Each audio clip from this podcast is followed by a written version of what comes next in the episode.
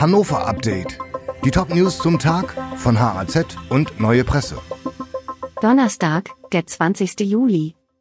Halstenberg unterschreibt bei Hannover 96 für zwei Jahre. Es ist ein Sensationstransfer. Fußballprofi Marcel Halstenberg von RB Leipzig ist Nationalspieler und Pokalsieger, glänzte in Bundesliga und Champions League. Und jetzt schließt er sich für zwei Jahre dem Zweitligisten Hannover 96 an. Hannover ist Halstenbergs Heimat. Er spielte bereits als Nachwuchskicker bei den Roten, die jetzt eine Ablösesumme von 700.000 Euro an Leipzig zahlen.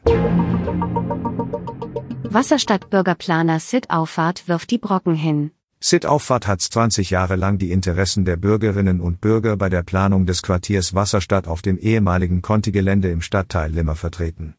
Jetzt zieht er sich entnervt zurück. Die Stadtverwaltung setze sich über alle Vorschläge hinweg. Die Bebauung werde deutlich dichter als ursprünglich skizziert.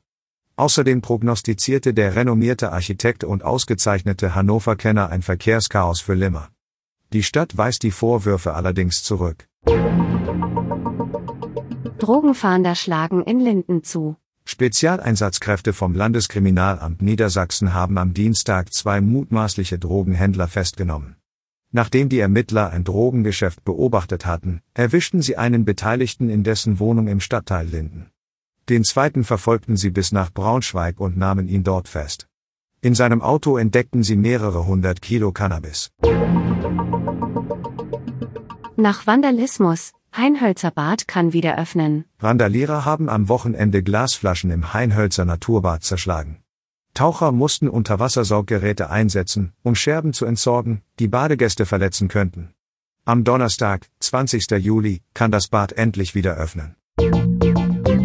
Dieses Hannover-Update wurde maschinell vertont. Der Autor der Texte ist Volker Wiedersheim. Alle weiteren Ereignisse und Entwicklungen zum Tag ständig aktuell unter haz.de und neuepresse.de.